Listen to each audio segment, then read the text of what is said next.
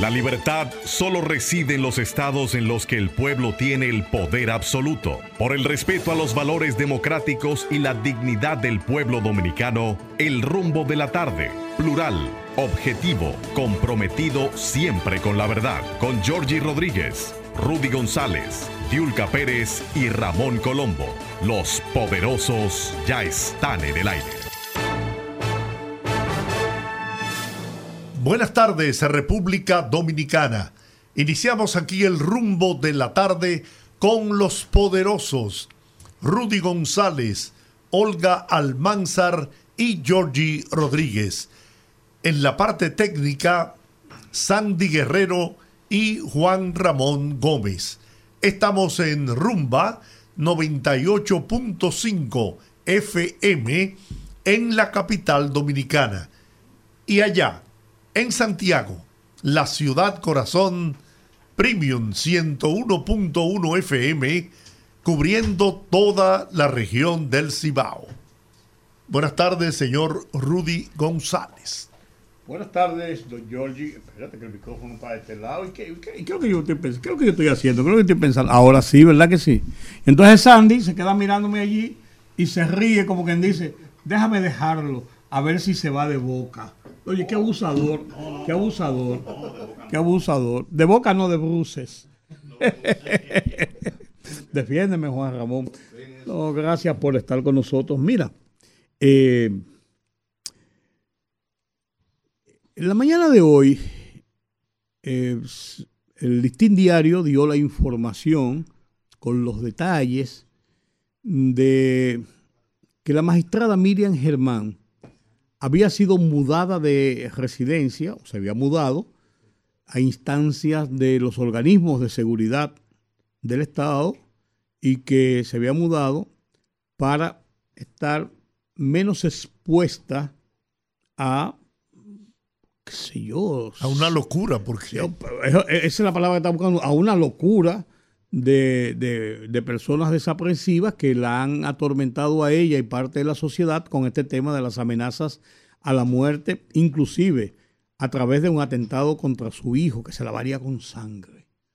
Y eso perturba a cualquiera y ha perturbado incluso a la sociedad, porque no es eh, el modus vivendi de nuestra sociedad. Nosotros no somos así. Eso no es la República Dominicana.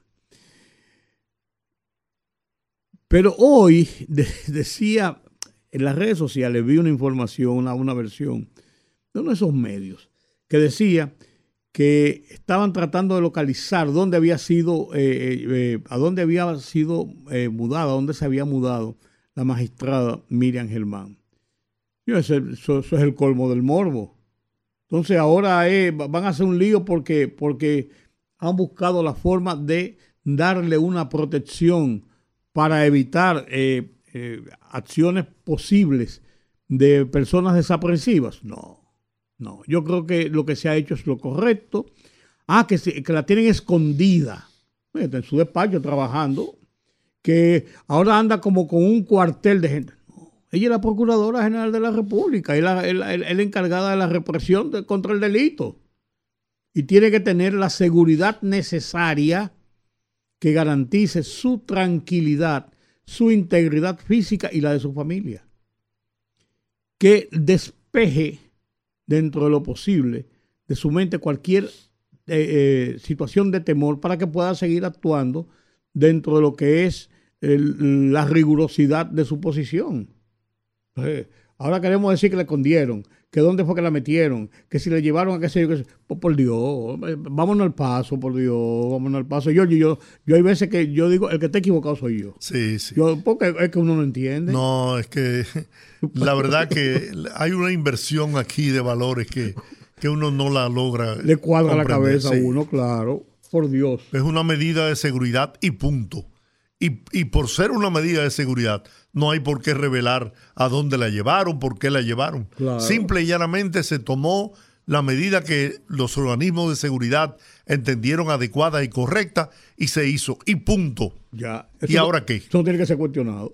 Por Dios. lo, lo, lo, que se cuestionaría sería que la dejen, la dejen de, desprotegida. desprotegida, que ya tenga que andar manejando su carro. ¿Tú me entiendes? O sea, eso, eso sería. Pero eh, qué bueno que hay un, un nivel de entendimiento y protección a la seguridad de la Procuradora General de la República. Olvidémonos de Miriam Germán si usted quiere. De la Procuradora General de la República, lo que significa ese puesto. claro. Lo que significa en, el aparato del Estado eh, la posición que ella ocupa, la labor que tiene que desempeñar, la labor que desempeña. Entonces, por Dios, eso, es totalmente lo correcto.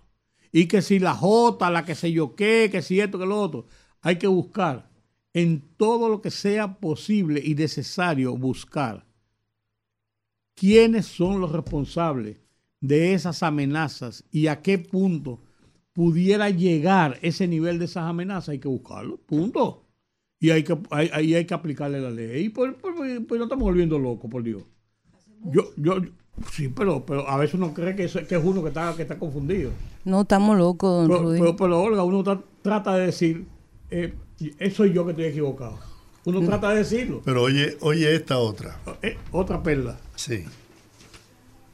El abogado Enrique Vallejo, que fue quien profirió insultos a Camacho, a Jenny Berenice, que fue sometido por, por estos magistrados. disciplina, sí. Por. Eh, disciplina. El, término es que si temerario, no sé. Eh, Litigio temerario. Exacto. Él pidió disculpas, pero ahora dice que fue al juez y que él no podía pedirle disculpas ni a Jenny Berenice ni a Camacho, porque él, si él le pide disculpas a quien trató de, de atropellarlo, de nada sirve su lucha. Pero yo me pregunto, ajá, ¿Y acaso fue al juez que tú irrespetaste? Me pregunto. ¿Fue al juez que él irrespetó, que insultó? Yo no, yo no sé qué fue lo que pasó, honestamente. Lo que he visto en la prensa. Pero además, ¿qué le quita? Porque si él pide excusa, vamos a suponer al juez, él está reconociendo que cometió un exceso. Entonces, ¿qué le quita como ser humano como profesional del derecho, el decir, miren, eh, mis excusas, el, el, ánimo no era ofender, se acabó. Ahora en su cuenta de Twitter dice, lo voy a leer, aquí lo tengo. Eh, el magistrado no decidió que no hubo litigación temeraria a través de su cuenta en Twitter, escribió, pedir disculpas es de sabios, pero jamás al que te intenta atropellar. De haberle pedido disculpas a los fiscales, mi lucha no tuviera sentido. Qué prensa más perversa. Prensa. Sí. Parece que él, eh, por lo que leo ahí, interpreto que la prensa, según él, manipuló el, las excusas porque él no le pidió disculpa, eh, disculpa a los fiscales, sino al juez. Pero mira, yo, yo tengo un concepto de excusa, pero yo tengo un concepto diferente de lo que es la excusa y el agravio. Muchas veces usted emite un concepto, una calificación directamente de una persona, en un escenario público de una persona, y puede ser que usted lo haya hecho en el entendimiento propio de que es lo correcto que usted ha hecho. Que haya usado una palabra tal o cual, eso es otra cosa. Pero que su queja, su decisión es lo correcto. Aún así, el simplemente pedir excusa, mira, yo dije lo, lo, que dije, pero realmente mi intención no era ni ofender ni nada, sino hacer valer mis derechos, que yo entiendo que son mis derechos y pido excusas si, si esa parte ha ofendido o si dije alguna cosa descompuesta, aunque la haya dicho. O sea, usted no está, usted no está ni doblegándose, ni humillándose, ni nada. Es una forma de convivencia, Señor. Pedir excusas, sencillamente, es voltear la página y seguir hacia adelante. Entonces yo creo que hay ahí una interpretación muy particular y muy personal de lo que es la excusa y de lo que es los niveles hasta donde usted debe llegar y puede llegar en relación a su trato con los demás. Yo, yo, eso es lo que yo entiendo, Georgie. Eso es lo que yo entiendo. Yo creo que el que fuera al juez, a lo mejor le está diciendo, bueno, como el juez es el, es el dueño de la casa, porque fue en el tribunal, Sí. es, el, es el dueño de la casa. Pero es lo que yo digo. Entonces yo estoy viendo al de- dueño de la casa una excusa, entonces pues tú estás admitiendo que te equivocas. que- Es lo que yo dije. que te- sí, entonces- Estás aceptando que Claro. o cometiste un exceso o que te equivocaste, pero, o sea, lo que no veo falta de humildad, porque no, no puedo decir que, que es otra cosa. Cuando tú dices, no, porque yo no le pedí per- perdón a ellos, fue al juez. ¿Y cuál era la diferencia de tú excusarte con ellos Claro. que, y hacerlo con el juez, porque al final, si el juez no te condenó o te sancionó por eso, bueno, pues es porque tampoco los, los fiscales eh, quisieron mantener la, la querella, ¿no? Y llevar eso a otra instancia, no sé. Y fue un lance entre, entre Jenny Berenice y él, donde Jenny Berenice también le disparó, ¿sabes? Jenny Berenice no fue que, no fue que estaba sentada callada ahí, él fue y, y- y le dijo cuatro cosas. Fue- Bueno, es que Jenny no... fue un dime y fue un dime y direte que yo creo que simplemente debió zanjarse, debió zanjarse en el mismo estamento. Mira, eh, esto se quedó ahí, va- vamos a seguir para adelante. O sea, ¿tú me entiendes? Yo creo que ahí yo no veo por qué hacer eso un escándalo eh, de prensa. Y además de eso, incluso había alguien que estaba hablando de que una persecución al sistema del ejercicio del derecho en República Dominicana. No nos vayamos tan lejos, por Dios. Llévame al paso, como sí, al paso, por Dios. Porque, pero es verdad, yo, yo, van a hacer una tormenta con Con esta- tanto problema aquí, hay uno escuchando cosas como esa. Mira, o si que los diputados digan que aprobaron que no se muevan unos días ahí, con, tan, con el código penal ahí trancado y A muchísimas pro- a, leyes propósito pendientes. de diputados, la Cámara de Diputados eh, sacó de la lista de los que iban a ser reconocidos a la hermana de Ramfis Domínguez Trujillo. Le dieron para atrás. María de los Ángeles. creo. María de Los Sí, Ángeles. igual que su mamá. Igual que su mamá. Dijo el diputado que él no tenía conocimiento. Pero yo te voy a decir una cosa. eh. Ahí, ahí, ahí, ahí sí yo quiero meterme. Yo te voy a decir, mira, ese, ese, ese, ese pueblito de la persecución de todo el que se llame Trujillo, todo lo que mencionen a Trujillo, de todas las cosas, eso, eso, eso hay que tomarlo con sus pinzas. Pero bien, vamos a suponer que el hecho, el hecho de que la muchacha sea hija de Angelita, de que es ni- nieta de Trujillo, eh, eso la, estigmatiza de la sociedad dominicana. Yo creo, que, nos estamos yendo demasiado lejos. Primero, por lo que yo oí, hablando de eso mismo cuando se pidió sacarla, es porque ella estaba dentro de un grupo de personas meritorias en las artes.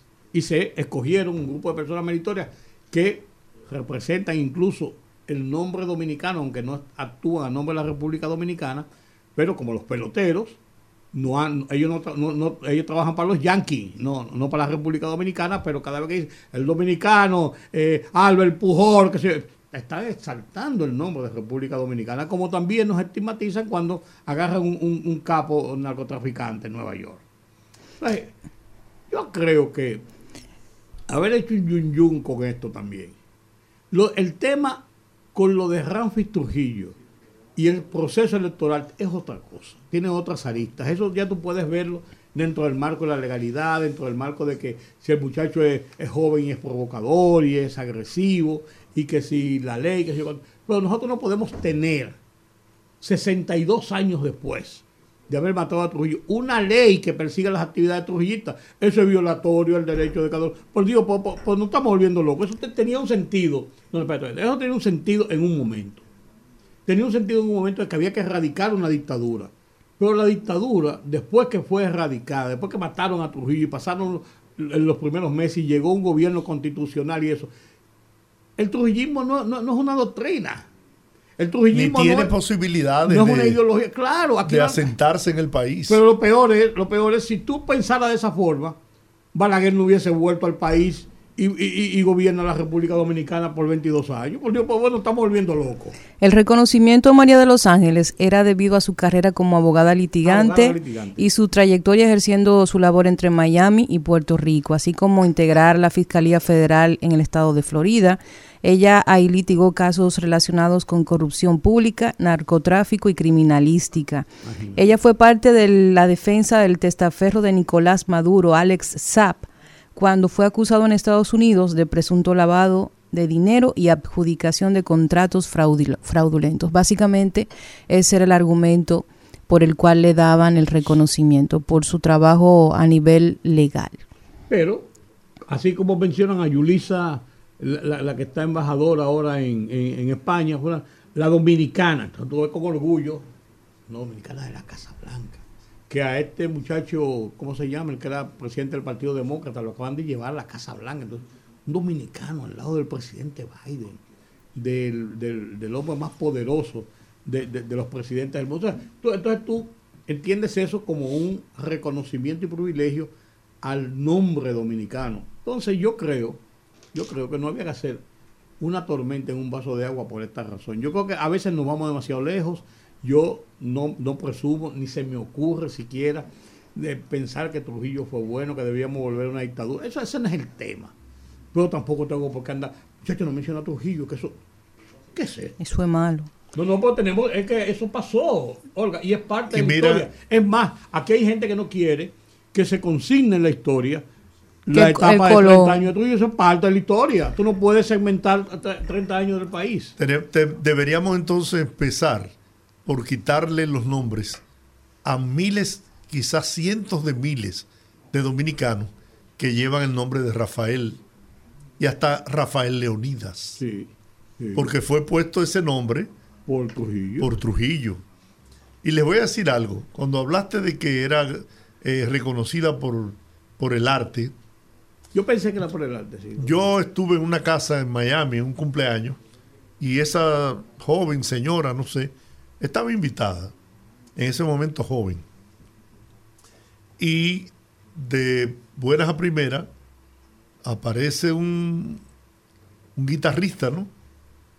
Y esta joven, que yo no sabía que era, eh, quien después me enteré que era esta joven Ángel- hija de Angelita Trujillo, cantaba como un ruiseñor. Yo me quedé con la boca abierta. Porque el prejuicio que uno tiene no le supone a nadie de esa familia Descollar en el- descollar en el arte. en el arte. Uno ve, uno piensa en esa gente y lo que piensa es en sangre, muerte. Sí. De verdad. Y yo dije, ¿cómo? Pero, ¿Y esa joven por qué no la lanzan? Me dice, ella es hija de Angelita Trujillo. Ah, no me diga. Ah, bueno, está bien. Entiendo.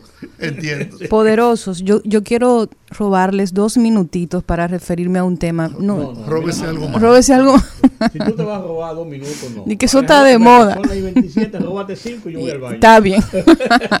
Miren, eh, yo aprecio mucho a Diego Pesqueira. Para mí es un- una joya de las relaciones públicas, en, tanto que es una persona que se puede conseguir muy fácilmente y ese es el, el deber de un de un eh, buen director de comunicaciones y relaciones públicas, un buen vocero, eh, comedido, ecuánime, equilibrado.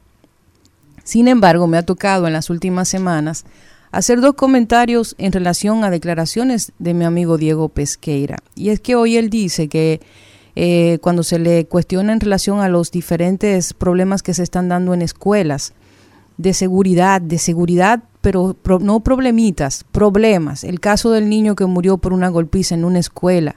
El caso más reciente en La Vega de una psicópata, y me disculpan el término, porque solo una persona que hace lo que hace esa jovencita, que es menor de edad, que se graba y sube a las redes sociales un video donde se muestra orgullosa de haber dejado semicalva a una compañera en la escuela, solamente un psicópata puede hacer eso con la frialdad y eh, eh, sin, sin expresar ningún tipo de arrepentimiento ni sentimiento de culpa por lo que ha hecho.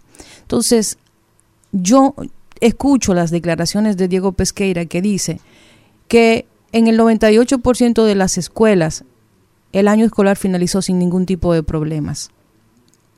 Yo entiendo que cuando uno habla de una cifra como el 98%, en base a 100 es una cifra excelente, es una cifra estupenda. Pero, el tema... exactamente, pero estamos hablando de que si uno como dominicano, como ciudadano, no tiene la seguridad de que en la escuela uno lleve a sus hijos y estén seguros, entonces tenemos un problema, porque no debería pasar uno, Diego Pesqueira, no debería pasar uno. Y ahí es donde yo insisto en que no todo se tiene que responder y que cuando uno responde, tal vez es mejor responder con las acciones o tener en consideración los casos de esas personas afectadas. Yo veía a la madre de uno de esos niños, el niño que murió por una golpiza en una escuela, preguntando qué pasó, pidiendo explicaciones a las autoridades porque aún no se las han dado. Entonces nosotros tenemos, nosotros tenemos una policía escolar. Nosotros tenemos una policía escolar y yo me di a la tarea de investigar un poquito más acerca de la dirección de la policía escolar que dirige el coronel Martín Miguel Tapia Sánchez, de quien eh, desde hace eh, varias horas me puse la tarea para conseguir una entrevista con él, traerlo aquí al rumbo de la tarde. Entonces, aquí dice que la policía escolar tiene como objetivo general la finalidad de atender las necesidades de seguridad de los estudiantes y docentes del sistema educativo nacional, brindando con ello una mayor calidad de vida a las escuelas y sus entornos, sus funciones son proteger la vida y la integridad de los estudiantes y al personal docente en los diferentes planteles educativos y sus entornos a nivel nacional. Determinar de manera cualitativa y cuantitativa el personal requerido para garantizar la seguridad. Si no le da con uno, mande dos interpretar medidas de prevención, implementar medidas de prevención de riesgo en los centros educativos, contribuir a la formación integral, promover a los estudiantes la transparencia de conocimientos, fomentar la formación de una cultura de prevención y mucho bla, bla, bla, bla, bla. Y una lista de más de 25, de más de 25 funciones de la policía escolar. Y la policía escolar es una dependencia, es un organismo de la Policía Nacional que depende de la Dirección Central de Prevención. Entonces, yo pienso que cuando estamos hablando de un plantel escolar que uno imagina que es el lugar más seguro del mundo, donde uno cede sus hijos para que pasen muchos de ellos hasta 10 horas en la tanda extendida, uno se va al trabajo, a todas las actividades que tiene que hacer diariamente tranquilo, porque se supone que las aulas son seguras y resulta que no lo son. Y es un tema que aquí nadie está hablando que aquí hay una serie de, pandillas en las escuelas, de muchachos que están dedicados única y exclusivamente a delinquir dentro de las escuelas. Y como son menores de edad, hay un, eh, hay un miedo porque tenemos que hacer conciencia de que son menores de edad, tenemos que hablar del tema de la prevención, de las oportunidades, de la formación, pero no puede ser que uno se sienta conforme con que el 98% cifra que no está constatada porque es un número que se tiró al azar, no hay un estudio que diga. Lo que sí hay son muchos reportajes y muchos estudios que se han realizado sobre la situación de seguridad en las escuelas públicas, donde se establecen problemas como bandas, pandillas, ataques, acoso escolar. Eso sí está demostrado, pero ese 98% no tiene ningún criterio científico ni estadístico. Y para terminar, aun si fuera un 1%, aun si hay un solo caso de un niño dentro de una aula que no se sienta seguro, nosotros tenemos que revisarnos. Así es, totalmente de acuerdo. Bueno, pues en lo que tenemos que estar de acuerdo ahora es en ir a la pausa. Manos cuesta. Fogarate en la radio con Ramón Colombo. Se titula escapé de estas vainas. Para empezar, no leí periódicos, no consumí noticiarios, no me comuniqué con ningún amigo politicoide. En fin, no quise saber qué hicieron o dijeron en el fin de semana todos estos sujetos que prometen imposibles que nunca emprenderían si llegan al poder. Dediqué todo el lunes, sí, lunes, a Joan Manuel Serrat, Ana Belén, Víctor Manuel, Pablo Milanés, Mercedes Sosa, Shakira, Silvio Rodríguez, Alberto Cortés, Juan Luis Guerra, Paloma San Basilio, Pasión Vega. Lo que quiero decirles es que me olvidé de este país de hoy. En fin, me rehumanicé, escapándome de todas estas vainas, nada menos que en lunes hacia el canto y la poesía. Fogarate en la radio con Ramón Colombo. El rumbo de la tarde, el rumbo de la tarde, el rumbo de la tarde. ¿Hay azúcar o no hay azúcar? Azúcar. Como es Azúcar. que decía Celia Cruz, Azúcar. azúcar.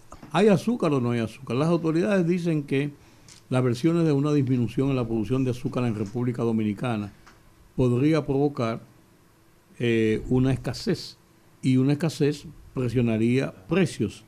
La autoridad del gobierno, a través de Industria y Comercio y algunos de los productores, han dicho que realmente ha habido cierta merma en la producción, pero que no a niveles de afectar el, el consumo nacional. Desde hace mucho tiempo se ha dicho que en República Dominicana eh, se está importando azúcar para el consumo local, porque eh, para poder cumplir las cuotas que todavía existen y los compromisos que tienen los, los productores nacionales con mercados internacionales, eh, el azúcar les, les es más rentable mantener ese mercado y los precios que consiguen exportando el azúcar dominicana en, en muchos niveles y la parte para el consumo local que le es deficiente, importarlo. Eso se ha hecho con muchos productos en República Dominicana. El caso del café es uno de ellos. El caso del tabaco en un momento determinado lo fue también. Era más, más, eh, eh, eh, más beneficioso usted eh, con las ventas internacionales ganar las divisas, ganar los, los, los precios a que podía vender y comprar por paquetes y quizás es posible que otras calidades y poder competir en el mercado y suplir el mercado local que es el principal eh, eh, la, la principal responsabilidad del productor nacional. El tema está en debate. Así es, y tenemos en la línea precisamente para aclararnos esos puntitos al presidente de la Federación Dominicana de Comerciantes, Iván García. Don Iván, bienvenido al rumbo de la tarde. Don Iván, buenas tardes, bienvenido. Así, buenas tardes. Eh, una excelente radiografía de lo que ha sido la historia del azúcar, eh, eh, realizada eh, por, el- por un periodista que eh, es más economista casi que periodista. Porque, No me lo diga que Siriaco se me pone celoso. Coja ahí. Un maestro, Rudy es un maestro. O, o tú no, no, piensas, no. Iván, que llegar a ser director de un, de un diario como fue Rudy de última hora de última hora, sí, ¿eh? correcto. y articulista de la pluma de Rudy es paja de coco. Lo que yo quiero saber si eso es paja de azúcar. Además, con una trayectoria larga Sí, Eh, sí, sí. eh, de experiencia en el periodismo. Así es. Oigan, cuando nosotros hablamos eh, como Federación Dominicana de Comerciantes, siempre hablamos con pruebas. Por eso siempre se le ha hecho difícil en cualquier gobierno desmentir las posiciones que nosotros emitimos como Federación Dominicana de Comerciantes. La semana pasada, el Central Romana, que es el único ingenio que está despachando azúcar en el mercado local, que es bueno que todo el mundo conozca esto, eh, en Barahona se distribuyen eh, algunos sacos, que ese es el nombre, para el pueblo de Barahona, porque con la prohibición de la exportación de azúcar de Central Romana hacia el mercado preferencial norteamericano, donde se paga una prima aproximadamente de un 25% más que el precio del mercado mundial, los centrales de Barahona y el Colón, que pertenece al grupo Vicini. Entonces han asumido la exportación de ese azúcar que Central Romana no puede exportar. Inclusive el, el ingenio Cristóbal Colón eh, está comprando 10, 15 mil toneladas que está produciendo el porvenir que todavía pertenece al Estado y parece que no ha encontrado socio para que lo administre. Entonces, Central Romana se ha ocupado del mercado local, que el precio siempre ha sido aquí también un precio eh, interesante. Entonces, ¿qué hizo el Central Romana la otra semana? Que redujo entre un 60 y un 75% la cantidad de azúcar que le entrega a los clientes comerciales. Por ejemplo, si usted le entregaban 500 sacos semanales, le entregaron cuánto? Eh, 150 sacos. ¿m? Entonces, el precio no es que ha subido en el Central Romana, porque el precio del azúcar, al igual que los combustibles, son los únicos dos artículos que tienen control de precios en República Dominicana. Entonces, el saco de azúcar cuesta 2.900 pesos, eh, traerla aquí a la capital cuesta como 60 pesos, y nosotros los mayoristas lo que hacemos es que le ganamos 100 pesos un saco de azúcar y se estaba comercializando a 3.075, 3.100 pesos. Pero automáticamente reducen la cantidad de azúcar que le entregan al comercio. Entonces, obviamente hay más demanda que oferta y el azúcar se coloca de una vez a 3.350 pesos en el mercado local y lo mismo pasa con el azúcar refina que nos cuesta 3.262,50 y le estábamos colocando a 3.400 y subió a 3.600 pesos el saco de azúcar de 125 libras. ¿Desde Entonces, cuándo está ocurriendo cada- esto, Iván? ¿Desde que se le puso la veda al Central Romana o, No, o no, muy desde recientemente? Desde la semana pasada. Ok. El lunes de la semana pasada, cuando salen las cuotas que ellos le asignan a los comercios en el país, entonces vino la reducción eh, abrupta y automáticamente eso impactó en los precios en el mercado nacional. Esos son números tan reales. A nosotros nos preocupa porque esto ocurre a final de octubre, principios de noviembre, antes del inicio de la zafra, donde ya se ha ido agotando el azúcar que tienen los ingenios en sus almacenes. Pero en junio, a seis meses del inicio de la zafra, entonces es algo preocupante. No sé si será que quisieran que ellos importar el azúcar, como bien decía Rudy en su acertado comentario de introducción, porque a ellos normalmente se le entrega hasta el 90% de la importación del azúcar. Entonces es más fácil venderla 25% más caro, la que producen aquí, y traer la otra y ganarle ese mismo dinero aquí en República Dominicana. ¿Por cuánto anda la producción eh, anual de azúcar en República Dominicana, don Iván? Eh, estamos hablando de 300 mil toneladas de azúcar. ¿Mm? ¿Y el consumo cuál es? Entonces- ¿El- el- ¿La demanda de consumo? El consumo está en alrededor de 180 mil. Ah, bueno, hay un margen, hay un margen importante. ¿Y la Sí, sí, exportación? ¿A cuánto asciende Eh, la, la exportación?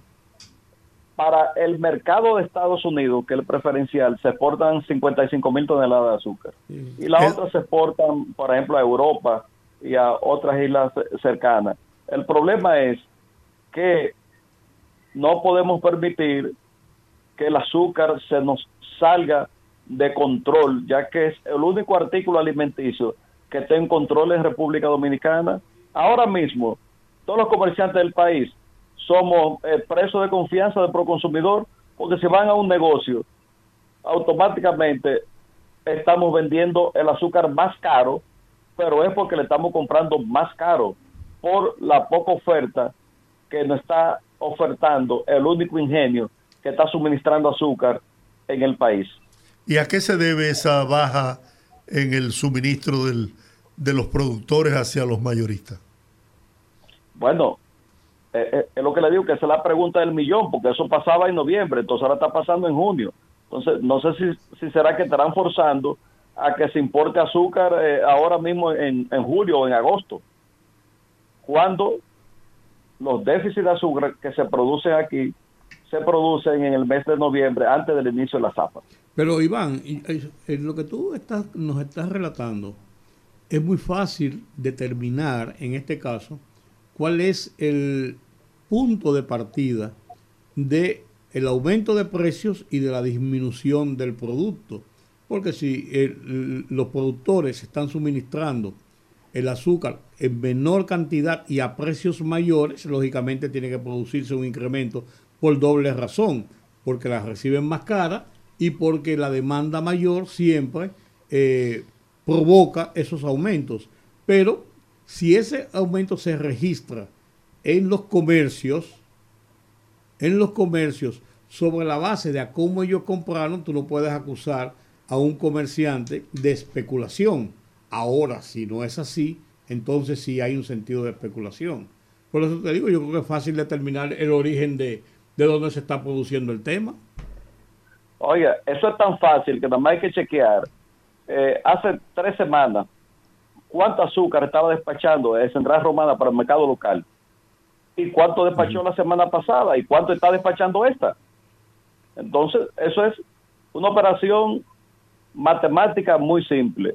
Desde ayer, de Central Romana están llamando a los principales dirigentes del comercio para ver, eh, de que para una solución una- a una institución eh, amiga. Eh, le estaban dando 200 sacos y esta semana dijeron que le van a dar 500, pero eso es querer tapar el sol con un dedo. Aquí lo importante es que le digan al país cuál ha sido la reducción en la entrega del azúcar que ellos realizan todas las semanas. Y ellos lo que tienen que hacer es decir, bueno, el azúcar que tenemos nos da para septiembre, para poner un ejemplo. Entonces tenemos que tener azúcar importada para que pueda eh, abastecerse el mercado local. Y se acabó, porque son números matemáticos sencillos y lo que hay que decirle la verdad al pueblo, la verdad al consumidor y la verdad a las autoridades que tienen que ver eh, con esto, como es por ejemplo el INAZúcar, que el INAZúcar es el instituto que se encarga de todo lo relativo a la data del azúcar y son inclusive los que otorgan los permisos de importación que no tienen nada que ver ni con agricultura ni nada que ver con el Ministerio de Industria, Comercio y MIPIMES. Claro, claro. Es un, producto especializado. Una cosa, Iván, en los últimos tiempos, ¿cómo ha ido aumentando o se ha reducido o se ha estancado, se mantiene igual los niveles de consumo, de demanda de consumo de azúcar en República Dominicana y los niveles de precio, ¿desde cuándo están eh, similares? Bueno, es de todo conocido que al final de cuentas la gente lo que está tratando cada día es de comer menos azúcar, es decir, de usar menos azúcar para endulzar eh, sus, sus bebidas. Y un ejemplo, entre ustedes mismos se darán cuenta la reducción de azúcar que ustedes utilizan hasta en el café. Así es. Eh, eh, Entonces, oye, a la industria que ponga ojo, porque ustedes saben que por la crisis del aceite, ya hay muchos clientes que consumían dos galones de aceite y además están consumiendo uno. Porque cuando la gente calcula no que el aceite se incrementa el colesterol, se incrementa esto, y a- bueno, han dejado de consumir aceite porque se disparó el doble. Entonces la gente lo que ha hecho es que ha dejado de consumirlo. Eso puede pasar con el azúcar también. Sí.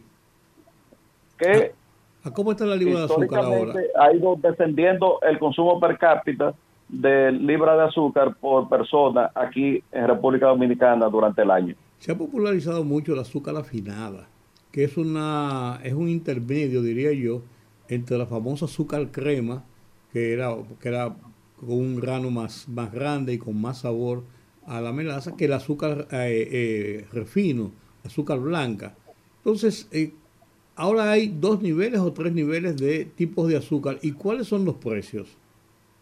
Bueno, a- ahora mismo en República Dominicana, esa azúcar, la afinada, como usted bien eh, dice el nombre, esa no se está produciendo en República Dominicana. El azúcar afinada llega cuando hay escasez de azúcar y se importa, porque el azúcar refino tiene un 99.5% de icunsa, que es que mide el grado de el azúcar. Una azúcar refinada está dando eh, que tiene entre 120 y 150 grados icunsa y la crema tiene ya más de 200 grados icunsa. Entonces, en el país no se produce la refinada, que es la intermedia, eh, que es el azúcar, la azúcar crema es el azúcar que supuestamente menos daño hace, después en segundo lugar la, la afinada y la que más afecta a la salud es el azúcar refino. Pero la afinada solamente se trae cuando el precio de la crema en el mercado mundial está muy elevado. Por ejemplo, ahora mismo si se importa azúcar aquí a República Dominicana, tiene que buscar la fórmula de cómo se le eliminen los aranceles para que el azúcar se pueda vender al mismo precio que se está vendiendo el azúcar en el mercado local. ¿De dónde se importa principalmente?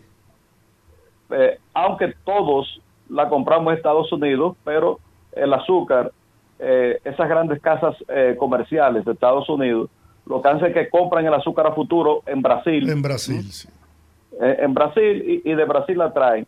En menos cantidades eh, se importan también desde Colombia, eh, de la parte de... La parte la tropical. parte, tropical de Colombia, que es en Cali. Sí. En Cali están los principales ingenios de azúcar eh, que están en Colombia y de ahí también hemos importado azúcar nosotros, los empresarios comerciales de República Dominicana. ¿Hay posibilidades de un nuevo ingenio? Porque aquí nos llaman frecuentemente desde San Luis, esto es la provincia de Santo Domingo, que dicen que hay eh, inmensas extensiones de, de tareas de tierra sembradas de caña y que hay inversionistas extranjeros interesados en instalar un ingenio que están hechos incluso hasta los estudios. ¿Eso es factible, Iván?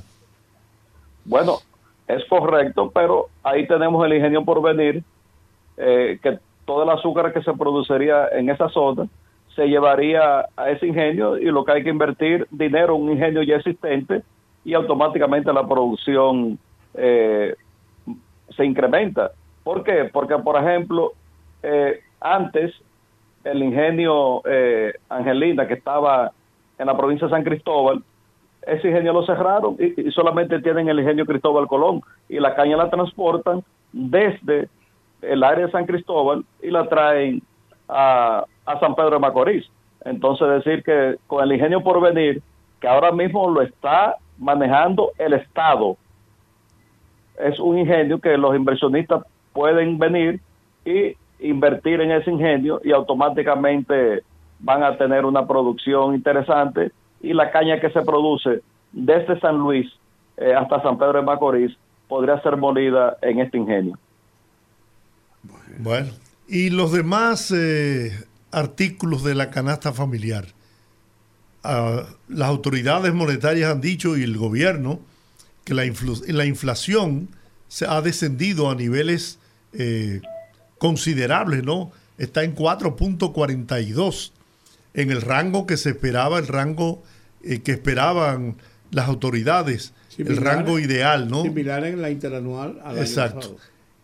¿Eso ha influido en el precio de los artículos de consumo masivo que conforman la canasta familiar? Bueno, todos sabemos que automáticamente, por ejemplo, la inflación 8.5, entonces ¿qué hizo el Banco Central, que le pisó el y cómo se enfrenta retirar dinero de circulación de, la, de las en manos de los consumidores para que la gente gaste menos dinero. Entonces, eh, automáticamente pasó esto. En el primer trimestre del año tendió la inflación o la inflación interanual, como dice el Banco Central, de mayo a mayo, quedó en, en 4.40, pero obligatoriamente llegó así, se dispararon los intereses en los bancos, pero el sector construcción decreció. Entonces, cuando el sector Casi construcción 3 puntos, decrece, Casi 3%.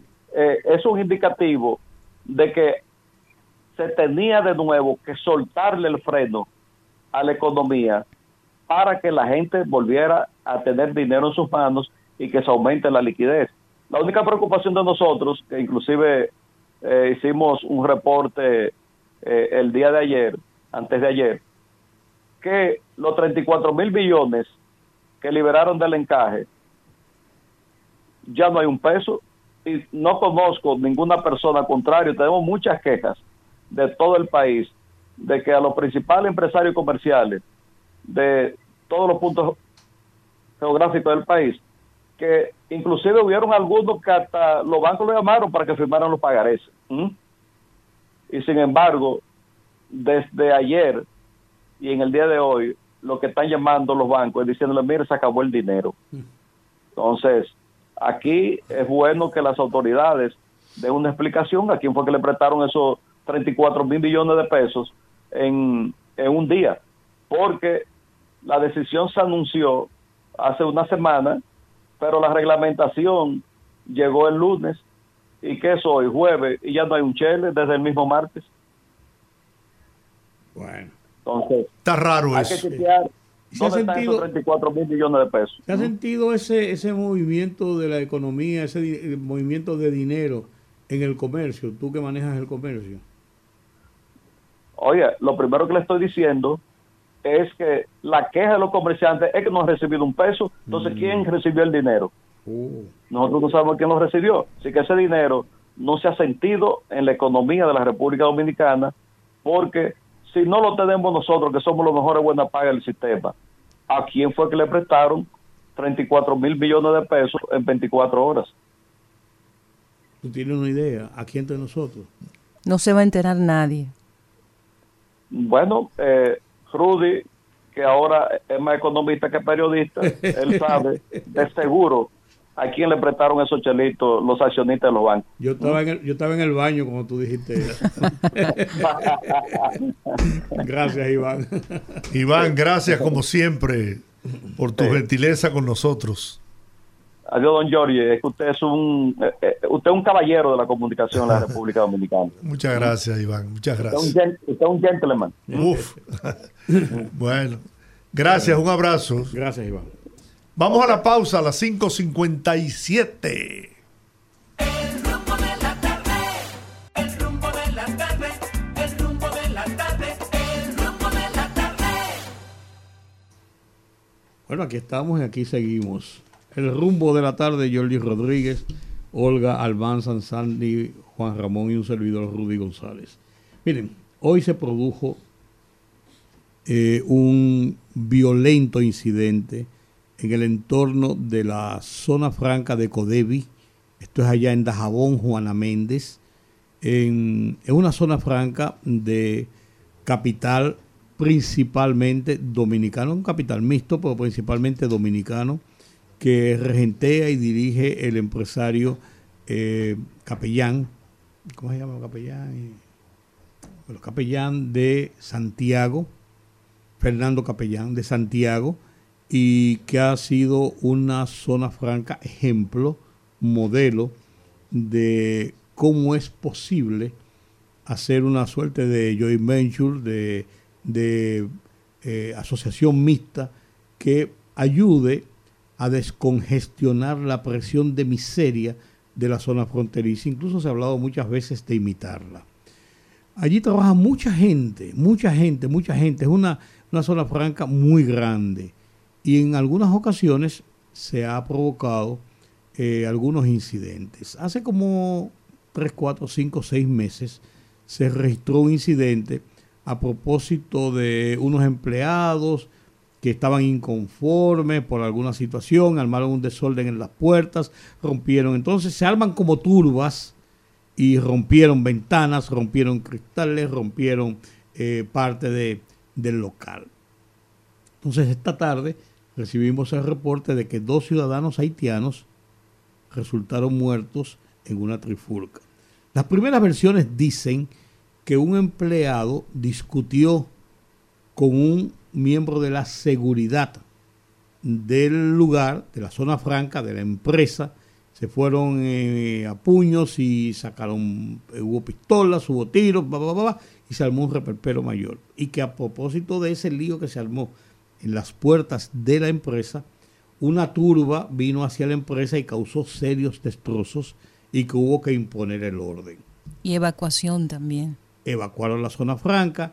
Ahora, hay, un punto, hay dos puntos que yo no entiendo de las informaciones que comienzo a ver.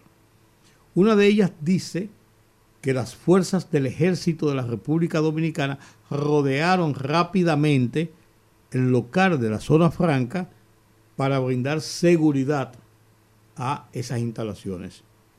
Pero veo que la misma información me habla de que la zona franca, yo conozco la zona franca, estoy hablando de lo que me dice la información, está en Juana Méndez, en territorio haitiano. Como rayos, tropas del ejército entraron, bloquearon la zona franca para protección. Muy bien, pero, ¿verdad? Como que, ¿verdad? Eso es lo primero. Lo segundo es que la mayoría, la gran mayoría, la inmensa mayoría de los que trabajan en las zonas francas son nacionales haitianos. Y el hecho de tener esa empresa de zona franca que produce trabajo y que da un dinamismo y un movimiento económico a todo ese entorno, no es muy explicable que estando de aquel lado, dice que está en el masacre, pero en la zona perteneciente a Juana Méndez, no tenga unos niveles y unos grados de controles y seguridad, que es lo que parece, aparenta cuando uno ve estas informaciones, que pueden producirse acciones de grupos de haitianos contra esta propiedad que, aunque le da beneficios, inexplicablemente usted destruye lo que le da beneficios, pero bueno, ocurre. Entonces,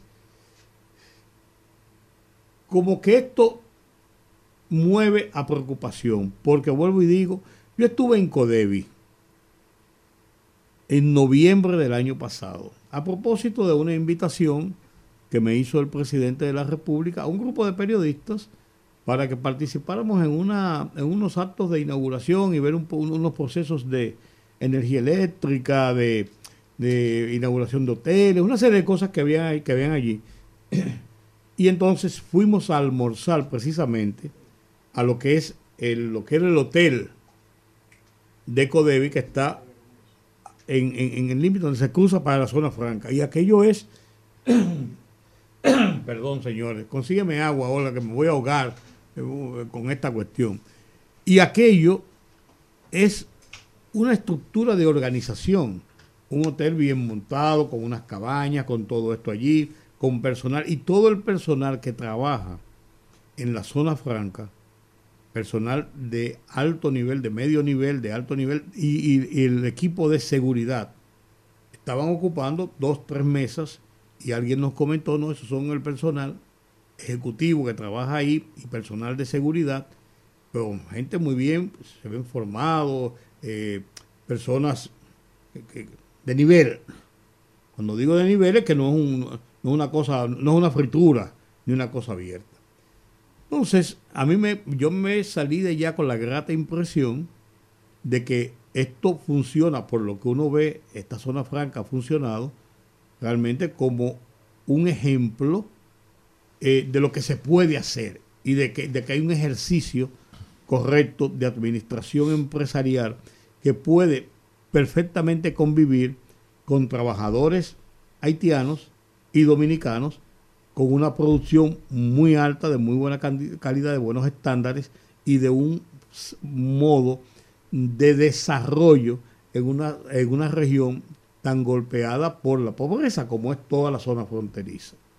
Entonces, por eso cuando uno ve que ocurren estas situaciones, uno dice, ¿cómo es que podemos estar a merced de que una turba, por la razón que lo haya originado, pueda provocar una situación de esta naturaleza, sabiendo lo que pasa en Haití, donde las turbas y los bandoleros y los delincuentes tienen el control de las calles. Entonces uno dice, esto está a merced de esto. O sea, es lo que quiero decir. El hecho, el hecho, yo me he ido por algunas otras consideraciones, pero el hecho es que hay dos personas muertas de nacionalidad haitiana a propósito de un incidente que se generó en las puertas de la zona franca y provocó una acción de un tumulto, quema de gomas, eh, apedramientos y una acción de violencia contra estas instalaciones. Las imágenes que, que circulan en las redes sociales son fuertes. Muy, muy duras. Son muy fuertes.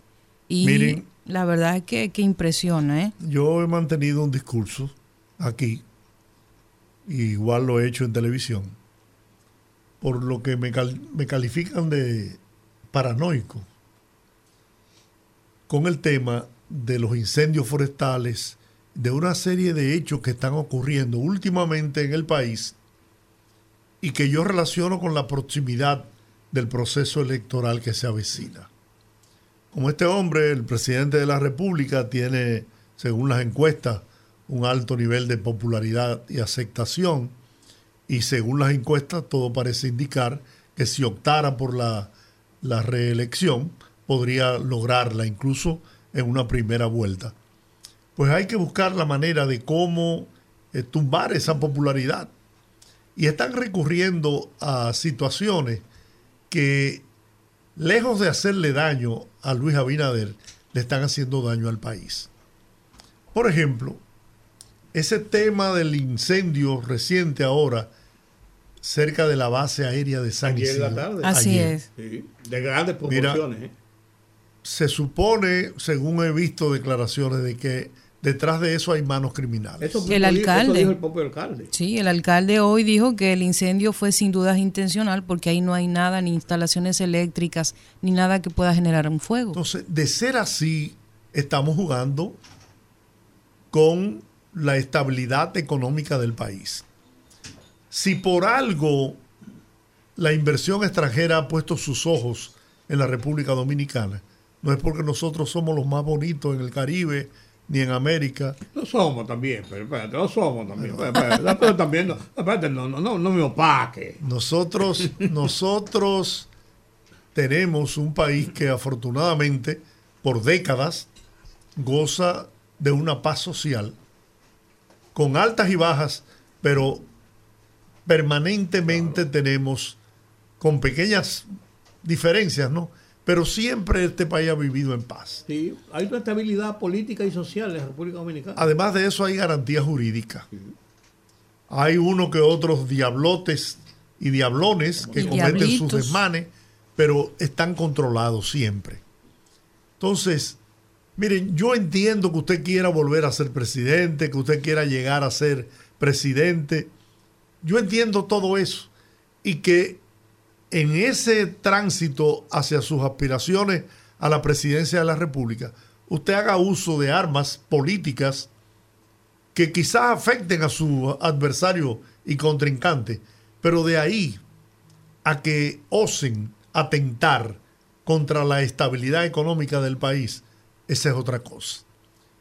Yo he dicho, mira, este mismo operativo del Cibao, que ha sido la respuesta correcta de las autoridades dominicanas frente al, al desafío que ha experimentado el gobierno por parte de estos, de estos dos carteles que operan en el Cibao. Pero ustedes se han puesto a pensar esas imágenes recorriendo el mundo con ese comunicado que emite la Embajada de los Estados Unidos de que sus ciudadanos tengan eh, cuidado al venir a la República Dominicana. ¿Ustedes se imaginan el daño que eso le causa a la imagen del país? Y eso es lo que quieren los que aspiran a ser presidente de la República. No les importa, George, a veces. Eso es lo que quieren, destruir este país por dañar a Luis Abinader y los logros que ha tenido como lo tuvieron algunos de ellos. Claro, tuvieron más desaciertos que logros, porque se llevaron el país. Pero ese no es el tema. Yo también lo veo, don Giorgi, por otra, por otro aspecto. Estoy completamente de acuerdo con eso de, de que, y lo hablamos aquí hace un tiempo, que eso de los incendios que en un momento se eran demasiados, eran eh, al unísono, incluso en un momento se llevó un dron al aire y se pudo eh, advertir más de 20 de incendios al mismo tiempo y en ese momento lo analizábamos, pero con el tema, por ejemplo, de este golpe que da el Estado, de- del eh, el Ministerio Público, esta, esta operación que se realiza, yo también tengo otra lectura. Yo pienso que debía mandarse un mensaje. Yo soy de las que pienso que ese tipo de estructuras, todos los gobiernos que pasan por ahí saben que existen, saben que hay fuerzas dentro de las mismas fuerzas que están llamadas a perseguirlas, que funcionan también con esas estructuras. Y pienso que en cierta forma es como pasa en todos los países del mundo. Hay una, como dicen, una paz mafiosa, una paz a sabiendas de que existe eso, de que se da. Y creo que lo que detonó todo esto que vemos quizás no es el tema de la seguridad ciudadana que ha sido una queja constante en los últimos meses. Quizás no ha sido el tema de, de, la, de la alerta que ha hecho Estados Unidos, que lo hace con todos los países del mundo, a sus ciudadanos. Yo creo que tuvo que ver con el antecedente peligroso y que es la primera vez que una red tiene el se siente suficientemente poderosa y con la seguridad de amenazar la vida de un pariente de la procuradora, que es una amenaza directa a la procuradora general de la República. Y yo creo, yo creo que aún con el miedo de saber, el gobierno, no el miedo, con la cautela de saber que esto que está pasando va a generar reacciones, porque el mismo día de los allanamientos hubo denuncias de que había cárceles en donde se querían hacer motines por lo que estaba sucediendo en Santiago. Yo creo que aún a sabiendas de eso, el gobierno no podía darse el lujo de que eso pasara con la procuradora y se quedara así. Mira, yo, yo no sé, yo no creo que el, yo creo que el detonante fue la amenaza.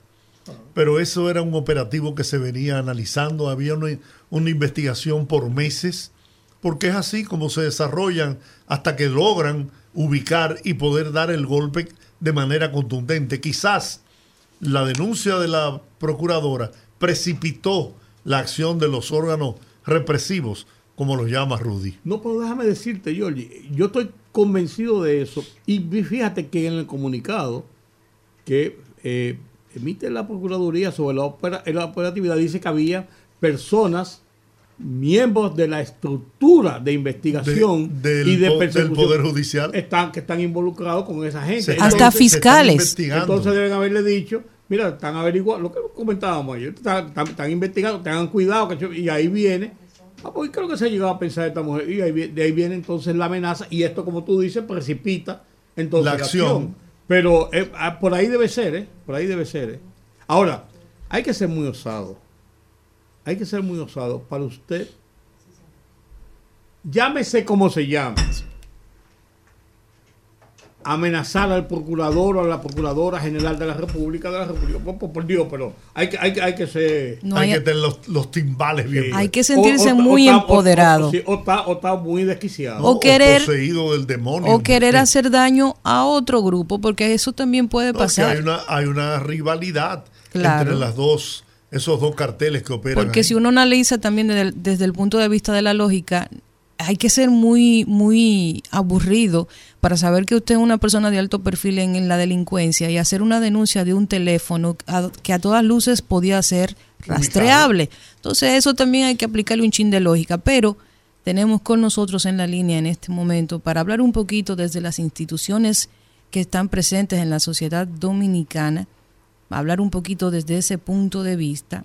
Tenemos al señor Julio César de la Rosa de, de, la, de Adoco, que va a hablar con nosotros en este momento. Bienvenido, don Julio, al rumbo de la tarde. Muy bien. Hola, Buenas. Julio Buenas. César, no te juiga. Hey, ¿Cómo está mi hermano Rudy, Georgie? Un abrazo, Bien, Julio gracias César. Dios. Bueno, Gracias por Encantado de- aceptar conversar con nosotros. un honor para mí, sobre todo sentir eh, la presencia de nuestro hermano Rudy González. Tenemos varios cafés atrasados tú y yo. Y Bueno, sí, tenemos que juntarlo, Sí, convertirlo en uno. Más nos cuesta. Julio César, A la orden. yo no salgo del asombro y no sé por qué me asombro, porque eso lo hemos visto a, a- a menudo en el país, ¿no? Pero ante el desarrollo del operativo que se ejecutó en Santiago, San Cristóbal, mm, Bonao y San Francisco de Macorís, ha salido a relucir que hay complicidad de elementos miembros del Ministerio Público y de los organismos represivos del país con estos carteles que están operando en el Cibao y que fueron golpeados en el día de ayer. A mí me gustaría que tú me analizaras esto porque si, ahí, si a esos extremos estamos llegando, entonces la, la situación está para preocuparse. Bueno, eh, como bien usted señala, eh, eh, que no sabe por qué se asombra, es que ya hemos perdido la capacidad de asombro. Nosotros hemos sostenido una tesis.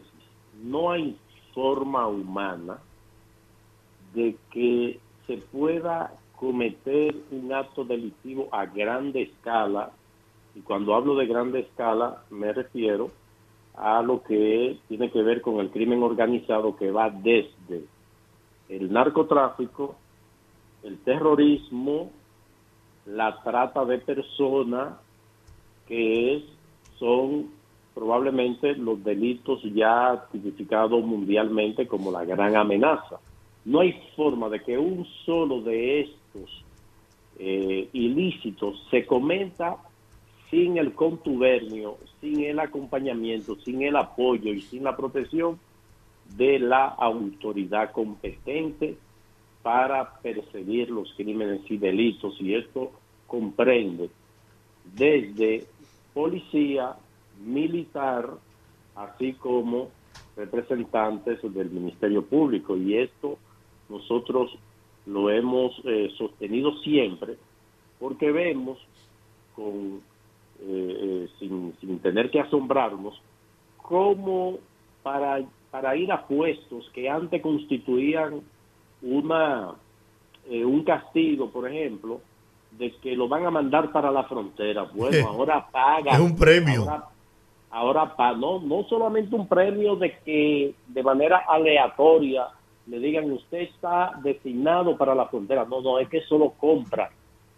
Y eso lo sabe la autoridad, lo sabe en el caso militar, para terminar en el, en el tema del narcotráfico, eso lo sabe el ministro de Defensa, los jefes de Estado Mayor, que aquí los puestos de dirección en todos esos, eh, eh, todas esas eh, localidades como frontera, como aeropuerto, aquí perfectamente un oficial quiere ir a un puesto de control, a un aeropuerto, a un puerto, a la frontera, pero no es que él se brinda o es que de manera aleatoria se hace, no, es que eso se paga por eso. Entonces ya, si la autoridad sabe que eso se produce y no hace ningún tipo de esfuerzo a los fines de reducir, de aminorar los efectos que esto puede provocar, pues evidentemente vamos a encontrarnos con acontecimientos como esto. El tema del crimen, del narcotráfico o del microtráfico, recordemos que la policía creó la DICAN, que era la Dirección eh, Antinarcótico, y que a la llegada del presidente Abinader pues la eliminó porque habían ocurrido varios escándalos alrededor de esta dirección y se entendía que esto no era tarea de la policía. Bueno, ¿qué ocurre?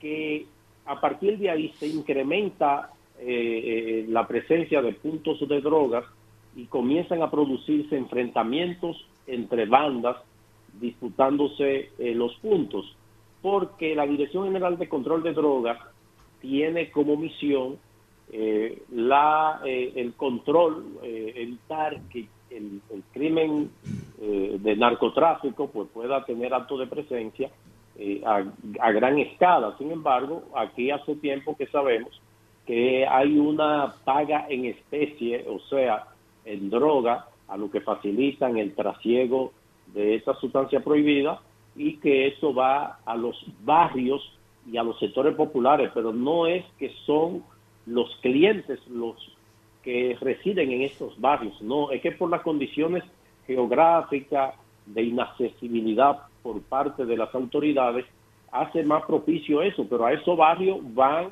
a buscar droga los que tienen poder adquisitivo de la droga y utilizan todo tipo de mecanismos desde el delivery, desde la eh, eh, envío eh, a través de autoridades de policía o perfectamente un militar, pues va y la busca para, para proveerla así a quien lo está requiriendo, lo que significa que a la vista de todo el mundo se sabe en los barrios y sobre todo de los que tienen presencia allí, que en el caso particular, luego de desaparecida la DICAN, es la Policía Nacional. Ahora, ¿qué hace la Policía Nacional, los miembros de la Policía Nacional, que como no tiene la misión, la responsabilidad de perseguir el microtráfico, pues realizan sus actividades propias asignadas de patrullaje, de prevención de robos y de cualquier tipo de manifestación, de riña y todo ese tipo de cosas, pues lo que hacen es aprovechar que le quitaron esa responsabilidad y se benefician de lo que es el pago de peaje. Y eso es un secreto a voces de que esos puntos de drogas para poder operar tienen que pagar un protocolo, como le llaman, que es un semanal. Pero ese semanal no se queda en esa localidad, sino que tiene una serie de eh, puntos a los que va siendo distribuido, o sea, que recibe todo el mundo. Entonces, lo mismo se extrapola a eh, algunos miembros del Ministerio Público que, como es sabido, en toda en todo conglomerado, pues hay quienes se apegan a la disciplina de, la institución, pero hay otros que se salen del redil. O sea, es una sociedad donde hay todo tipo de- de expresiones, donde hay quienes cumplen, otros no cumplen, hay quienes se corrompen, hay quienes no se corrompen.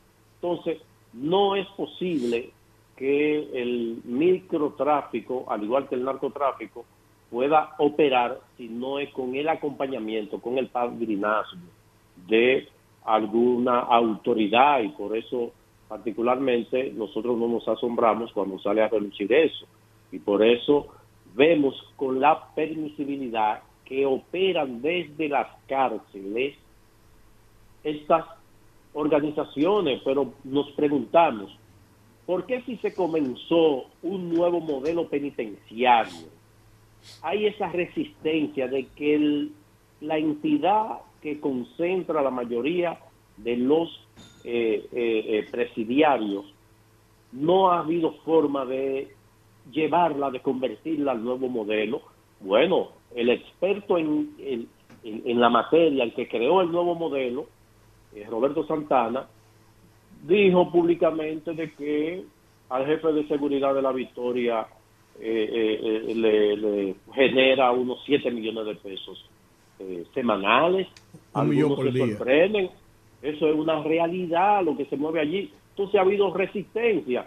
Vimos que la pasada administración comienza un, pro- un proyecto de construir eh, la nueva Victoria, que eso, sin lugar a dudas, iba a tener una serie de, tenía unas, unas características eh, muy particulares que inclusive los tribunales que debían juzgar a los internos iban a estar en el propio recinto, con toda la garantía de que eh, el procesado iba a tener la celeridad como de poder conocerse su juicio y pudiera también tener eh, la autoridad pleno control, porque la distribución estaba, sin lugar a duda, concebida para ello. Eh, había criterio de que ya las Naciones Unidas recomienda de que no deben eh, concentrarse tantos reclusos en un solo centro. Sin embargo, en Estados Unidos los hay y en otras en otras naciones los hay. Entonces, yo creo que si no enfrenta la autoridad el tema de, de- las cárceles para que desde allí eh, no sigan eh, produciéndose eh, eh, eh, operativas, opera- manifestaciones criminales dirigidas por reclusos, porque eso es un secreto a voces que desde las cárceles se cometen todo tipo de crímenes y delitos dirigidos desde allí.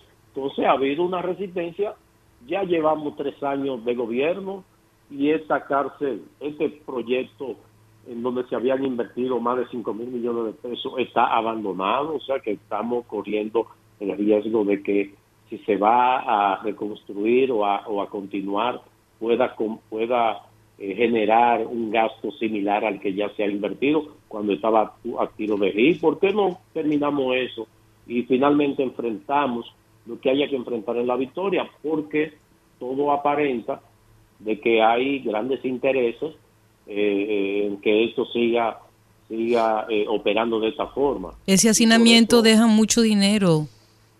Así es, claro, eso es, es una realidad. Entonces, eh, si, si no enfrentamos de una vez esto, pues podemos vernos amenazados, eh, como eh, eh, ha ocurrido en, en países como México, eh, El Salvador, Guatemala, eh, Honduras. Eh, hablar, señores, de que el crimen sea, se atreva a desafiar la autoridad amenazándole, eh, perturbando eh, a una autoridad que obliga hasta eh, el traslado de, de- de- de la máxima autoridad de persecución de los crímenes y delitos, como es la Procuradora General de la República, esto es realmente espantoso. Sí. Entonces vemos que se monta un operativo y cuando vemos los resultados, pues no nos dice que tuvo el efecto que se procuraba, porque estamos hablando de que encontraron dos millones de pesos, hubo allanamientos que se confundieron y que de 10 apresados solamente van a procesar tres. Entonces eso significa de que no hay una inteligencia delictiva realmente desarrollada para que se tenga conocimiento de eso. Entonces, si seguimos así improvisando, adivinando, que si no se pronuncia una amenaza, todo sigue bien, sigue normal, como que nada ha ocurrido, pero todos sabemos lo que está pasando en nuestros barrios. Eso no eh, puede llamarnos eh, eh, eh, a dudas a nadie, que es una realidad y, y no es de que con vuelta al barrio, el invento que tiene el ministro de Interior y Policía, de con una reforma policial, no, es que el problema es atacar el crimen desde los factores que lo generan, el factor factor familiar, individual, económico, medioambiental. Entonces creo que si las autoridades no eh, se plantan en, atacar los factores generadores de esta criminalidad, pues evidentemente vamos a seguir sorprendiéndonos de cosas como la que hemos estado acudiendo en los últimos días, señores. Estamos hablando de que el microtráfico ha sustituido al Estado en, eh, en algunos lugares. Aquí hay, aquí hay sitios donde hay que pedirle permiso a los que controlan el narcotráfico en esa, en esa comunidad para, para abrir hasta una zanja, para, para hacer una intervención de tipo de reparación de, de, de, de- de algunos de los servicios públicos. Y, y se sabe lo que ocurrió en uno de esos sectores que, que fueron parte del operativo, donde el gobierno está haciendo una intervención en una cañada y tuvo que hablarse con los que dirigen el, el, el microtráfico en, en esa zona. A esos niveles hemos llegado eh, y si el Estado, eh, encabezado por el gobierno, eh, no pone asunto a esto, pues se nos puede ir de las manos. César. Sería muy lamentable. Tú presides la Alianza Dominicana contra la Corrupción. Me gustaría conocer tu evaluación sobre el proceso de la lucha contra la corrupción que se ha iniciado en el país gracias a la voluntad política del ciudadano presidente Luis Abinader, que eh, dotó al Ministerio Público de una independencia absoluta. Me gustaría conocer Bueno, tu sí, evaluación. sí, Y, principalmente con el tema de la Contraloría General de la República y la Cámara de Cuentas. La Cámara de Cuentas, perdón. Sí, estas dos. Sí, desde el principio nosotros saludamos eh, lo que había anunciado el presidente durante el periodo de transición de que designaría al frente del Ministerio Público a la actual Procuradora General de la República y a la eh, Procuradora de Directora de Persecución del Ministerio Público. Eh, lo saludamos porque se trataba de dos personas, una eh, de carrera en la judicatura eh, y la otra de carrera en el Ministerio Público, lo que de una forma efectiva pues le conferí, le estaba eh, eh, eh, poniendo, imprimiendo al Ministerio Público un carácter independiente en términos de que no son militantes políticos como solía ocurrir. Sin embargo, para sorpresa nuestra, eh, lo, lo primero que se produce, en vez de aumentar el, el presupuesto de la Procuraduría, pues le fue reducido de manera considerable. O sea que la independencia del Ministerio Público no es solamente de quienes lo que fueron designados al frente del mismo, encabezado por el Procurador General de la República, no sea miembro del partido de gobierno, sino que tenga también independencia presupuestaria y que tenga los recursos como para invertir en todos los procesos de investigación que amerita. Aquí hay fiscalías que no tienen combustible para eh, darle a un, a un fiscal que está desarrollando una investigación. Entonces la intención nosotros la valoramos, ya el trabajo que ha realizado el Ministerio Público, pues evidentemente que ha sido sin precedente, en algunos casos, eh, mucha estridencia, eh, entendemos que no hay necesidad de tratar de dar eh, satisfacción a quienes demandan sangre. Muchos de estos casos eh, han sido festinados. Eh, probablemente se vean los resultados en el futuro eh, que no sean lo que uno espera, precisamente porque se han sustentado más que en las pruebas, eh, en testimonios de delincuentes que también participaron del entramado. O sea, los casos que ha tenido el Ministerio Público y que se han podido encaminar hasta la audiencia preliminar y algunos ya en el juicio de fondo, ha sido gracias a mm, el testimonio bajo la figura de la delación premiada que no exculpa a los delatores, o sea que pueden ser procesados oportunamente. Entonces, si estos en el juicio de fondo cambian la versión fue evidentemente que eso podría afectar los procesos. Y por eso nosotros nos identificamos que en los casos no se deben festinar y se debe esperar tener los elementos de pruebas documentales que pudiera perfectamente surgir de una auditoría de la Cámara de Cuentas, que es el órgano eh, constitucional responsable de examinar el gasto. Y todos sabemos lo que ha ocurrido en este órgano. Una Cámara de Cuentas que se vendió como independiente no ha sido capaz de realizar el 30% de las investigaciones especiales de 84 que le solicitó el Ministerio Público de casos que tiene en sus manos y que necesita tener las evidencias eh, como resultado de una experticia de la Cámara de Cuentas y no ha podido recibir ese insumo por parte de la Cámara de Cuentas, lo que eh, constituye un revés para la lucha contra la corrupción encaminada por el Ministerio Público. Pero ni hablar de que auditorías programadas en el plan anual de auditorías por la Cámara de Cuentas de 79 que programó, pues estamos en el segundo trimestre del año y no se ha iniciado la primera, lo que significa que si el Ministerio Público estaba esperando algunas de estas auditorías para armar un caso, pues no lo va a poder, no lo va a poder hacer, porque ya tenemos el caso de los supertucanos, que felizmente la Corte revocó la sentencia que exoneraba a los imputados condenados, eh, absueltos, y que eh, deberá conocerse nuevamente, pero el más emblemático es el caso de Brett, que se basó precisamente en una delación premiada y al momento de someterse a la controversia, porque la delación no se vale por sí misma, porque una persona diga que fulano le mandó a, dar y que él entregó, no, eso tiene que demostrarse, usted tiene que decirme en qué momento yo recibí, para qué yo recibí, cómo yo lo recibí, cuánto recibí. Entonces eso va a un juicio de fondo donde va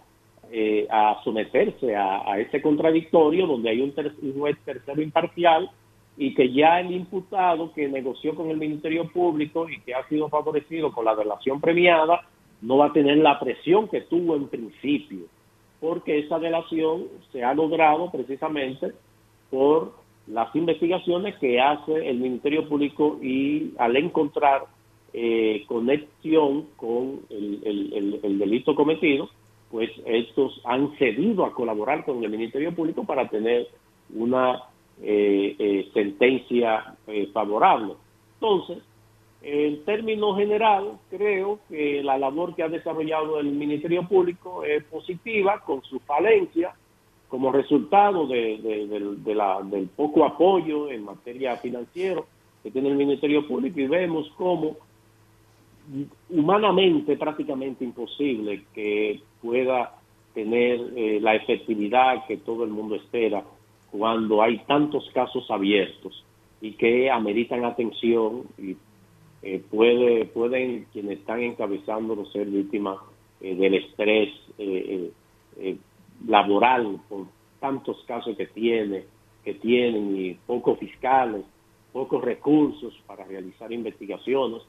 Si el Ministerio Público tuviera recursos, pues esas auditorías que no ha realizado la Cámara de Cuentas pudiera haberla ordenado a firma privada con, con la anuencia de la propia Cámara de Cuentas, como lo establece la ley 10-04, pero eh, vamos a esperar a hacer la evaluación cuando concluyan, porque eh, durante el proceso, pues estamos la mayoría de los casos en la etapa preliminar, o sea que, que no se ha conocido el fondo. Ahora, cuando vengan sentencias definitivas, entonces ahí podremos evaluar de manera eh, correcta. ¿Eres partidario de que se produzca un cambio de los miembros de la Cámara de Cuentas? Claro, de hecho sometimos ante la Cámara de Diputados una petición ciudadana de conocimiento de, ju- de juicio político contra ellos, porque no solamente por las eh, eh, los conflictos que han sido de, conocimiento público, sino que han eh, cometido faltas graves en el ejercicio de sus funciones al no realizar la labor para lo cual están cobrando cerca de 500 mil pesos cada uno. Estamos hablando que si a usted le dan, si usted programa una, un, una, un plan anual de auditoría de 79 audi- auditorías y usted no la va a realizar en el año, pues usted no hizo la labor para lo cual fue nombrado. Entonces, eso es una falta ah, eh, grave que debe ser, sin lugar a duda, la causal para ser sometido a juicio político y destituidos todos. Bien. Julio César de la Rosa, muchas gracias como siempre por aceptar nuestra llamada para conversar sobre temas de interés para el pueblo dominicano. Gracias a ustedes. Un fuerte abrazo. Igual. Bueno, vamos a la pausa, al regreso, que hable el pueblo. Conectando con la gente, que el pueblo hable en el rumbo de la tarde.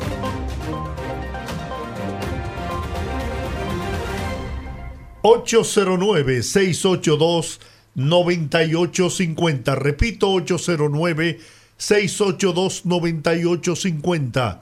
Las internacionales sin cargos... ...en el 1833-380-0062. Buenas, rumbo de la tarde.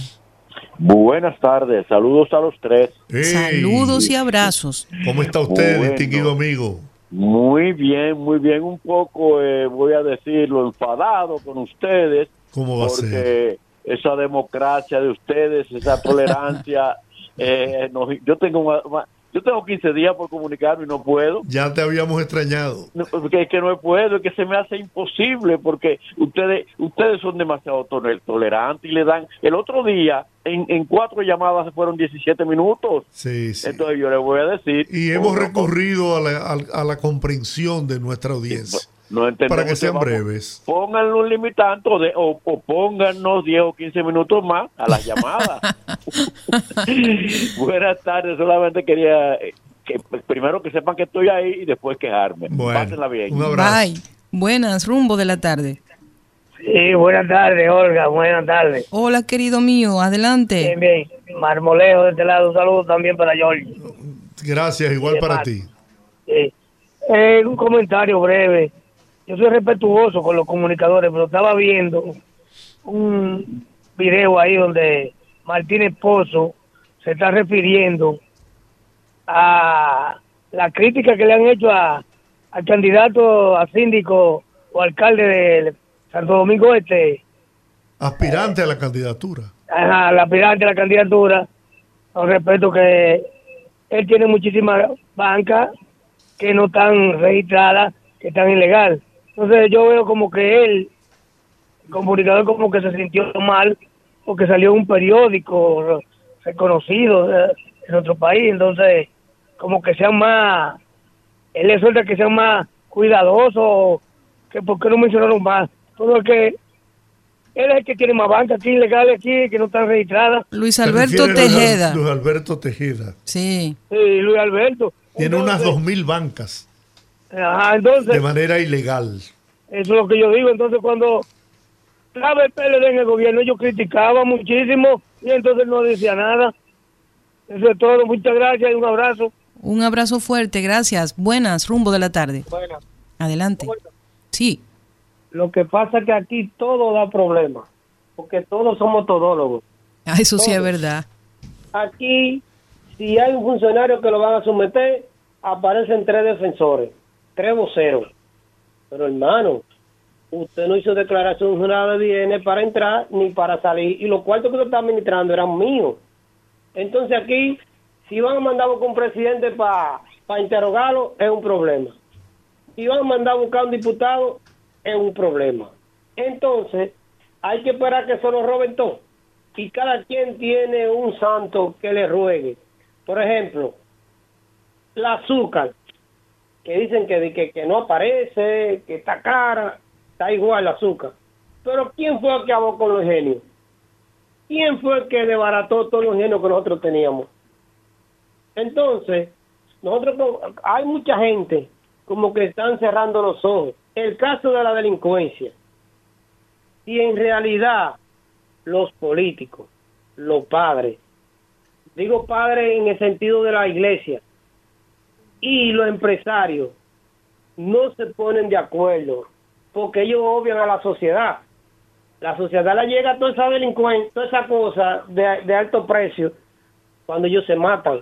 Pero ellos hacen su negocio escondido, se roban la tierra a nosotros, las empresas, y también hay que darle los cuartos. Y cuando firman, es una firma escondida. Entonces, claro, entonces nosotros nos damos cuenta cuando el otro pelea, pero tú no me consultaste a mí. La Cámara de Cuentas, señores, tanta brega que dio hacer esa Cámara de Cuentas. Y miren lo que hicieron, un desastre. Y ahora un lío para destituirlo. Mándenlo a los cinco para su casa y bájenle el sueldo. Buenas, línea internacional. Sí, buenas tardes, Olga. Buenas tardes.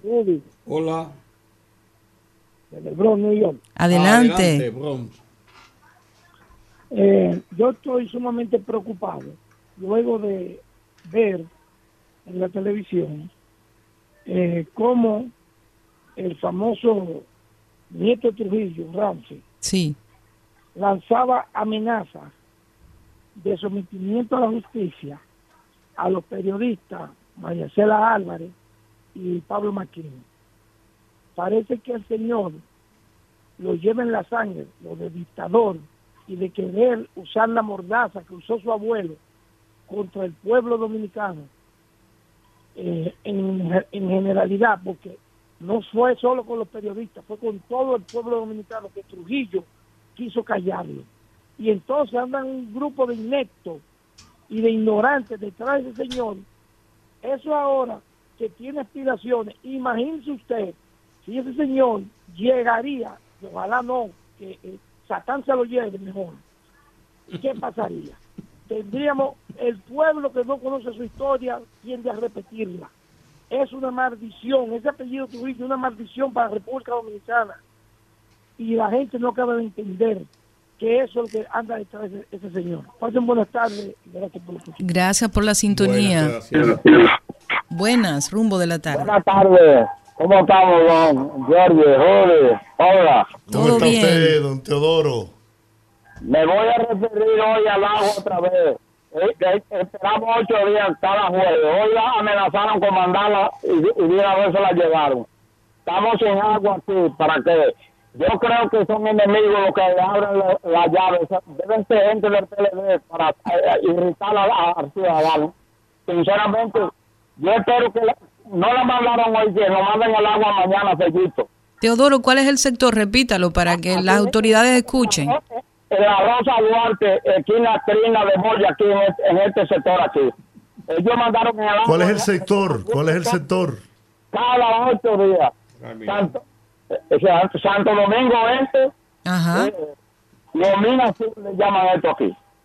Muy bien. Santo Domingo Este.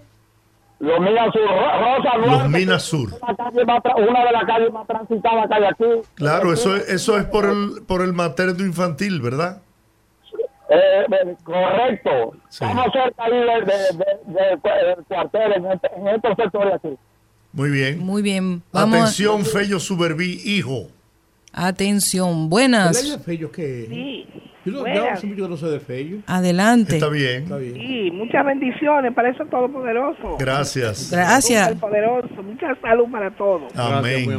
Yo quiero, no es el, el tema, pero quiero hacer una pequeña eh, denuncia muy preocupante. Adelante. Para ver si ustedes eh, ha- hablan un poco de, de esos camiones tanqueros pasando por esta calle, la Barahona. Sí. La, la, eh, la Fausto Ceja Rodríguez, antigua Barahona, donde hay tantos niños y una calle tan estrecha, y ellos pasan una velocidad. En el día pasado... Eso es en duramos San tres- Carlos, ¿verdad? San Carlos. Sí. Duramos 13 días sin luz porque ellos pasaron y desprendieron todos los alambres y hasta contadores. Ay, Dios mío. Nosotros hicimos la denuncia allá. Ya usted sabe, esos niños cruzando que hay madres descuidadas en un barrio. Entonces, esos camiones tan altos, esos niños cruzando no lo van a ver. Y va a haber una desgracia porque ellos no cesan de pasar. Guaguas y camiones, todo tipo de, de vehículos pesados. Hay que tomar, hay que tomar medidas con eso, Aquí, porque es un alto riesgo. estrecha. aquí Ay, es sí. impresionante. Lo- los camioneros andan como si fueran en bicicleta. Ellos piensan que es una bicicleta Ellos que creen andan. que es una autopista. Esta calle la tienen como una autopista. Y es muy desesperante, muy desesperante. Una vez atropellaron a un niño y hubo mucha, mucha revuelta, pero ya volvieron otra vez. Recuerdo con mucho cariño esa escuela, la Chile, que está en la Barahona. Sí, sí. Ahí, la- Ahí. cerca de las cinco esquinas. Sí, mi abuela fue directora de esa escuela Sí. Y yo estudié ahí el tercer año del- de primaria. Buenas, rumbo de la tarde. Se cayó esa. Otra San llamadita. Sí, San Carlos. Buenas, rumbo de la tarde. Aló, buenas. Adelante. Sí, miren, eh, cuando Donald Trump fue presidente, él nos mandó una embajadora. Trump es del Partido Republicano. Y yo coincido con Rafael, estoy estoy casi seguro que si Donald Trump fuera, eh, fuera el... Si él fuera el, el actual presidente ahora mismo, esa, esa guerra de Ucrania se evitara.